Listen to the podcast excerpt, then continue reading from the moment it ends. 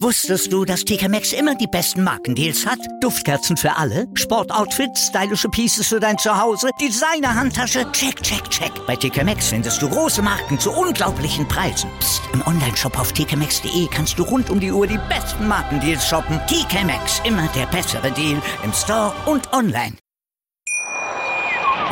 Wie viele Kaffees waren es heute schon? Kaffee spielt im Leben vieler eine sehr große Rolle. Und das nicht nur zu Hause oder im Café, sondern auch am Arbeitsplatz. Dafür gibt es Lavazza Professional. Kaffee am Arbeitsplatz, der genauso lecker schmeckt wie in eurem Lieblingscafé. Die perfekte Kaffeelösung für jede Art von Unternehmen. Klein, mittel, groß. Ihr habt auf jeden Fall einen Kaffee, der schmeckt. Die richtige Motivation für eure Arbeitstage. Alle Infos zu Lavazza Professional findet ihr auf lavazzapro.de mit allen Kaffeelösungen für euer Büro. Wusstest du, dass TK Maxx immer die besten Markendeals hat? Duftkerzen für alle, Sportoutfits, stylische Pieces für dein Zuhause, Designer-Handtasche, check, check, check. Bei TK Maxx findest du große Marken zu unglaublichen Preisen. Psst. im Onlineshop auf tkmaxx.de kannst du rund um die Uhr die besten Markendeals shoppen. TK Maxx, immer der bessere Deal im Store und online. Das Flair der Ringe. Der Podcast rund um die Olympischen Spiele auf meinsportpodcast.de.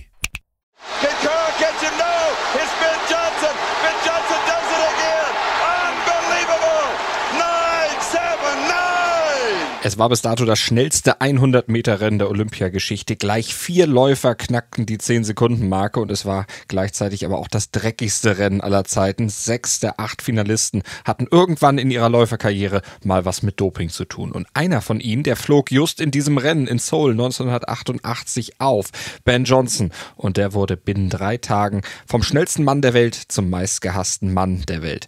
Doch wurde Johnson in Seoul vielleicht das Opfer einer Intrige, wie er bis heute behauptet behauptet. Und was hatte sein Erzrivale Carl Lewis damit zu tun? Hallo, mein Name ist Malte Asmus und gemeinsam mit euch geht es heute auf mein Sportpodcast.de wieder auf Zeitreise und wir blicken zurück auf eben dieses 100 Meter Finale der Olympischen Spiele 1988 in Seoul und auf die eben von mir schon skizzierten zwei Fragen, auf die es bis heute keine endgültigen Antworten gibt, aber zwei Fragen, die gestellt werden, seit das IOC drei Tage nach dem Rennen folgendes bekannt gab. The urine sample of Ben Johnson, Canada, athletics 100 meter, collected on Saturday, 24 September 1988, was found to contain the metabolites of a banned substance, namely stanozolol. Die Nachricht verbreitete sich wie ein Lauffeuer über den Globus. Der schnellste Mann der Welt war also gedopt. Stanozolol, ein anaboles Steroid, wurde in Johnsons Urin nachgewiesen. Johnson hatte betrogen und viele Experten sahen sich bestätigt, denn die hatten schon direkt nach dem Rennen geungt. So eine Leistung wie die von Johnson im 100-Meter-Finale von Seoul, die könne gar nicht auf legalem Weg erreicht werden. Wie ein Blitz war der kanadische Muskelberg aus dem Startblock im Olympiastadion in Seoul geschnellt. Seine Reaktionszeit nach dem Startschuss 0,132 Sekunden. Nach 15 Metern lag Johnson dann schon einen Meter vor dem Feld. Drei Meter waren es nach absolvierten 40 Metern und sogar vier Meter nach 65 Metern. Neun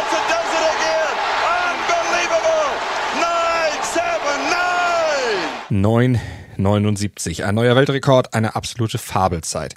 Johnson hatte damit die Konkurrenz vernichtet. Mit ausgestrecktem Zeigefinger überquerte er jubelnd die Ziellinie und blickte in der Sekunde des großen Triumphes nach links zur Bahn 3, zu Carl Lewis, seinem Erzrivalen, und dessen Blick offenbarte hilfloses, ungläubiges Entsetzen.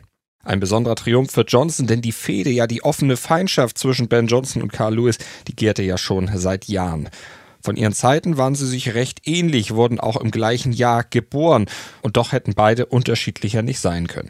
Auf der einen Seite Carl Lewis, bürgerliche Herkunft, elegant im Auftreten, ein ästhetischer Läufer, eloquent bei Interviews und im Smalltalk, einer, der das Rampenlicht liebte, aber trotzdem irgendwie unnahbar und eingebildet schien.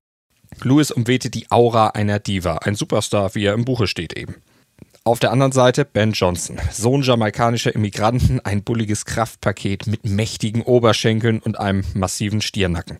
Öffentlichkeit und Rampenlicht mied er, denn Johnson war zwar schnell auf der Strecke, aber eben nicht mit der Zunge. Reden, das war nicht so seine Sache, vor allem deshalb nicht, weil er stotterte, wie hier im Interview des kanadischen Fernsehens nach seinem Sieg in Seoul, als er über seine Vorbereitung sprach. It was good for me to, to, to, to, to run against Carl, win or lose, to get my training, and I, I get beaten, and I would know exactly where we are. So I went to uh, Germany two days after and get beaten by Calvin and Dennis Mitchell. But uh, you know, when I'm at my best, there's nobody can match me. And uh, I, we, my coach and I went home and just proven just one thing more in doing work, and that's all we did. We didn't spend too many times doing our starts uh, acceleration because my acceleration is there and my uh, start is also there. So we do 1985 waren die Verhältnisse zwischen Johnson und Lewis noch klar abgesteckt gewesen. Lewis war der unumstrittene Star der Szene, vierfach Olympiasieger 1984. Johnson hatte immerhin Bronze über 100 Meter in Los Angeles gewonnen, doch dann kam er immer mehr auf. Erstmals schlug er Lewis 1985 in Zürich mit einer Hundertstel Sekunde Vorsprung. 1987 in Sevilla. Da bekam Johnson erstmals eine höhere Antrittsgage als Lewis, wurde dann in Rom auch noch Weltmeister vor Lewis und mit neuem Weltrekord. Für den Aufstieg Johnsons konnte es für Lewis eigentlich nur eine Erklärung geben: Doping. Warum er schon 1986 diesen Verdacht hatte und ihn auch immer wieder unverhohlen äußerte, das erläuterte Lewis Jahre später im Audience Network. The, the word on the street per se was that his coach gave it to people. And then all of a sudden he pops kind of out of nowhere and starts running really fast. When I was 19 or 20, I ran like 997. And then I ended up running 986 at, at 30. So it took me 10 years to get one tenth of a second. So you have someone who was running 10.2, and then two years later they're running 9.9. It just doesn't make sense when you're 25 years old. Lewis und Johnson, die zwei waren so unterschiedlich wie Hund und Katze, wie Feuer und Wasser und sie konnten sich gegenseitig einfach nicht ausstehen. Für Lewis war das Duell mit Johnson sogar noch mehr. Lewis stilisierte es zum Kampf zwischen Gut und Böse hoch. I felt that being the clean guy that was going out trying to win das gelang ihm zwar auf der Strecke, wie gehört, nicht, aber dafür immerhin am grünen Tisch, denn Johnson wurde ja wegen Dopings disqualifiziert und die Goldmedaille an Lewis weitergereicht. Also an den Mann, der sich eben selber noch als den Clean Guy, den sauberen Typen bezeichnet hatte. Doch wie sauber Lewis selbst war, wurde Jahre später erst enthüllt, denn da wurde öffentlich, dass er kurz vor den Wettkämpfen in Seoul selbst positiv auf drei verbotene Stimulanzen getestet worden war. Pseudoephedrin, Ephedrin und Phenylpropyl. Propanolamin. Streng genommen hätte er also in Seoul gar nicht starten dürfen. Das NOK der USA hatte den Vorfall allerdings vertuscht. Tja, und dadurch konnte Lewis dann doch fahren und auch noch Gold über 100 Meter und im Weitsprung gewinnen. Doch seine Rolle im Dopingfall Johnson ist damit möglicherweise noch nicht beendet, denn bis heute, da glaubt Johnson fest daran, dass Lewis auch darin verstrickt gewesen sei, ihm diese positive Dopingprobe in Seoul mehr oder weniger unterzuschieben. Dass Johnson im Vorfeld der Spiele gedopt hatte, das bestreitet mittlerweile nicht mal mehr er selbst, wie hier nach Seoul vor einem Untersuchungsausschuss in Kanada. At that time, did, did you become more aware or actually aware uh, that uh, some of these drugs uh, that you had been taking were in fact something called steroids? Yes. And you became aware at that time that uh, the Diana ball, the uh, blue pills were steroids? Yes and that the Winstrol tablets, the blue pills, were steroids. Yes. Uh, and uh, you, of course, became aware that steroids were drugs that uh, were banned, and that if you took a test and it was found that uh, you had them in your system, you'd be disqualified. Yes. Aber sein Coach Charlie Francis und sein Arzt Jamie Estefan, die ihn jahrelang in Sachen Doping berieten, den naiven Johnson auch erst zum Doping gebracht hatten, hatten eigentlich auch dafür gesorgt, dass er die Substanzen weit genug vor Olympia absetzte. Und zudem hatten sie ihm Estragol verabreicht. Auch Furazobol soll er eingesetzt haben, aber angeblich niemals Stanozolol. Aber auf Stanozolol war er in Seoul nun mal positiv getestet worden. Wie kann das sein? Das Standozolol habe ihm jemand untergeschoben. An dieser Theorie hält Johnson bis heute fest. Und dieser jemand soll Andre, genannt Action Jackson gewesen sein. Ein Ex-Footballspieler der NFL. Die beiden kannten sich, mit Jackson zusammen hatte Johnson schon mal in Zürich nach einem Meeting das dortige Nachtleben genossen. Und dieser Jackson, der tauchte nun ausgerechnet in dem Raum auf, in dem Johnson seine Dopingprobe in Seoul abgeben sollte. Es gibt ein Foto von dem fraglichen Zeitpunkt und Ort, auf dem beide im einträchtigen Plausch zu sehen sind. Jackson sitzt auf dem Boden, Johnson liegt bäuchlings auf einer Couch. Ben Johnson erinnert sich an diesen Moment in der ESPN-Doku 979. Andre Jackson was in a room, sit down by the fridge. I asked him, what are you doing here? He said, well, he, was trying to come in to congratulate me in my victory. I said, well, thanks. Und die beiden stoßen mit Bier an. Einmal um zu feiern, zum anderen, weil Johnson die Flüssigkeit braucht, damit er seine Dopingprobe auch abgeben kann. Und da, so Johnson, sei es passiert.